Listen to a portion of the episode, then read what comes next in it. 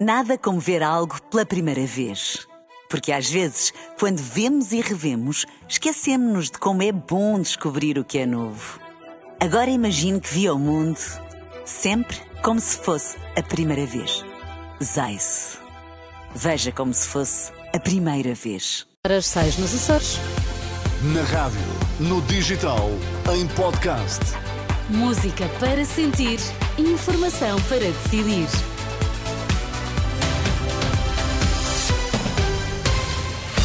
Anabela, boa tarde. O que temos de saber a esta hora? Boa tarde. Morreu Jacques Delors, o antigo presidente da Comissão Europeia, tinha 98 anos. Linha Saúde 24 registra pico de chamadas por causa dos vírus respiratórios. As notícias das sete na Renascença.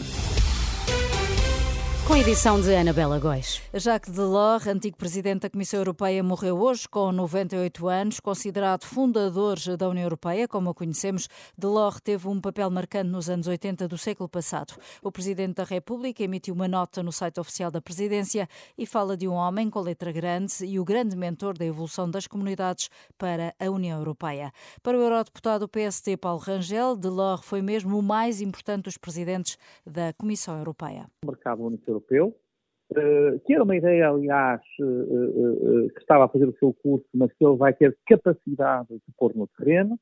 Depois, também muito importante na questão da coesão económica e social. Tudo aquilo que nós falamos hoje sobre fundos tem o dedo, a marca de Jacques Delors, que compreendeu que com o alargamento à Península Ibérica havia um conjunto de países, a Grécia que tinha entrado em 80, a Irlanda 73, ainda a Itália, que era fundadora que estavam muito para trás e é preciso haver convergência, e depois a ideia da União Económica e Monetária, e portanto a moeda única, o Tratado de Maastricht e a própria criação do conceito da União Europeia eh, como sucessor das antigas comunidades europeias. Jacques Delors, que fica ligado a ideias como a moeda única e a momentos históricos, como o Tratado de Maastricht, era presidente da Comissão Europeia quando Portugal aderiu à então Comunidade Económica Europeia em 1986. O diretor da Judiciária acredita que a investigação da Operação Influencer, que levou à queda do governo, vai ganhar com a participação daquela polícia. A Procuradoria-Geral da República decidiu reforçar as investigações com inspectores da Judiciária que não participaram na primeira fase fase, Luís Neves aplaude a decisão. Neste âmbito, a celeridade e a eficácia e o saber e o conhecimento são as pedras-chave em todos os tipos de, de, investigação criminal, mas neste em concreto. Os resultados serão bastante diferentes do ponto de vista positivo, naturalmente com conhecimento e celeridade. Por isso, no momento em que foi entendido pela Sra. Procuradora-Geral da República Dr. Lucila Gago formalizar esta estrutura que foi partilhada por todos no final da semana passada, naturalmente a Polícia Judiciária apenas teve que dizer, como sempre, dirá sim, estamos presentes. O diretor nacional da Judiciária esta tarde sobre a Operação Influencer. O PSD vai aprovar a coligação com o CDS para as legislativas e europeias a 4 de janeiro, na reunião do Conselho Nacional do Partido, que se reúne em Braga. Duas semanas depois, o órgão máximo do PSD volta a ser convocado, desta vez para dar luz verde às listas de deputados. O CDS também marcou um Conselho Nacional para 4 de janeiro. Na ordem dos trabalhos também está a aprovação da Aliança Democrática. E ao longo da tarde fomos dando conta da grande afluência às urgências hospitalares, mas a linha SNS 24 também está a ter um pico de procura nos últimos dias. Assim, a procura da linha SNS 24 tem vindo a aumentar desde novembro, mas nos últimos dias os atendimentos deste serviço de saúde registaram um pico assinalável. Desde o início do mês foram atendidas 194 mil chamadas, sobretudo devido a problemas respiratórios, como explica a Renascença João Oliveira, coordenador da linha SNS 24. Na linha SNS 24 tínhamos vindo uh, a verificar algum, algum aumento de procura que tem sido constante desde o início de novembro. Uh, semanalmente uh, rondava mais ou menos um, um, crescimento de 7%, mas nos últimos dias esse, essa procura acentuou-se, com mais evidência no dia de ontem, relativamente aos outros dias. Que, qual é que é a média de atendimentos do, da, da linha SNS 24? Ontem, ao fim do dia, por exemplo, qual é que foi uh, o número de atendimentos? Sim, nós, nós uh, portanto, o mês de dezembro já é o, o, mês que atendemos mais chamadas, portanto, já atendemos mais de 194 mil chamadas, o que equivale uh, aproximadamente mais 7 mil chamadas do que do mês de, de novembro no dia de ontem nós atendemos mais 4 mil chamadas do que do dia anterior. Portanto, e, e efetivamente foi uma procura uh, muito acentuada relativamente aos, aos, dias anteriores e relativamente à procura que tínhamos tido uh, até na semana anterior um, e o que totalizou ontem mais de 9.500 chamadas uh, atendidas. Hum. E quais é que são as principais queixas de quem usa a linha saúde, a linha SNS 24? Uhum. Relativamente ao serviço de triagem, portanto, ele tem, tem, tem sido constante no, nos motivos de, de, procura. Portanto, são, são evidentes os, os, os sintomas uh, respiratórios neste momento, portanto, toda todo o sintoma respiratório é mais, é mais procurado pelos utentes na, na, junto da linha do SNS 24. João Oliveira, coordenador da linha SNS 24, ouvido pela jornalista Susana Madureira Martins, o serviço está com um pico de chamadas este mês, na sequência do aumento dos vírus respiratórios, que está a levar muita gente também às urgências. No Hospital de São João, no Porto, há seis horas de espera para os doentes com pulseira verde, quatro para quem tem pulseira amarela. Foram atendidas até às sete da tarde quase 600 pessoas. Na região de Lisboa, a situação é semelhante. O Hospital Amadora Sintra atendeu perto de 900 pessoas em apenas 24 horas. E como é habitual a esta hora, temos o comentário de Henrique Monteiro. Boa tarde, Henrique.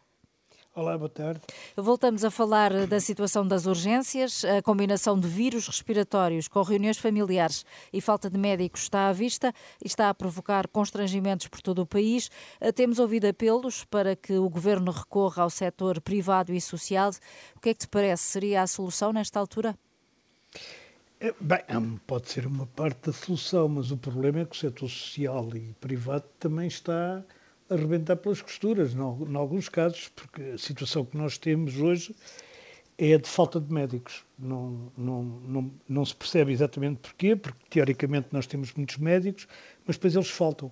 Eh, as horas extraordinárias acabaram, que já não há, agora em janeiro volta a haver, digamos, uma balão de oxigênio para mais um mês, dois, três, mas depois volta outra vez à situação em que os médicos não querem fazer e não podem fazer mais horas extraordinárias. Ainda hoje um dirigente do sindical dos médicos dizia que eles estavam a fazer já uma medicina de catástrofe. Isto parece que é uma coisa que aconteceu qualquer coisa estranha e que todos os dias um, se acorre aos hospitais com, com não sei, quer dizer, é uma, o que eu penso é que esta campanha eleitoral para as eleições de 10 de março devia ter, sobretudo da parte dos partidos PS e PSD, que são os maiores partidos, uma promessa de grande acordo sobre o Serviço Nacional de Saúde. É isso mesmo que defende Manuel Lemos, o Presidente da União das Misericórdias, apelou hoje a uma reflexão profunda sobre a situação da saúde e espera que o assunto seja destaque na campanha eleitoral. Pois, Será que vai acontecer?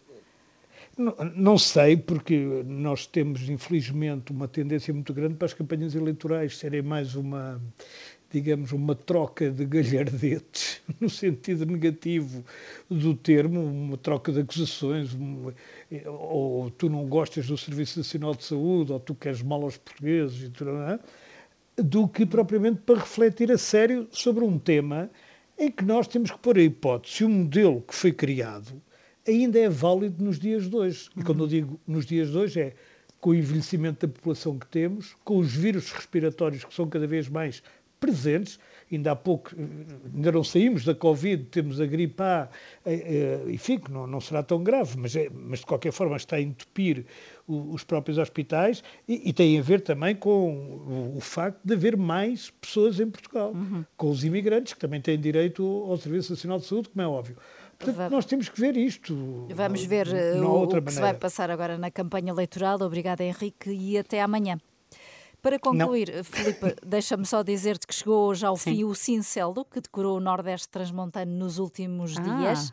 A, a, chuva chegou e, portanto, este fenómeno que tem pintado um, toda aquela zona de branco desapareceu. É porque este fenómeno acontece quando as temperaturas negativas se associam a nevoeiro.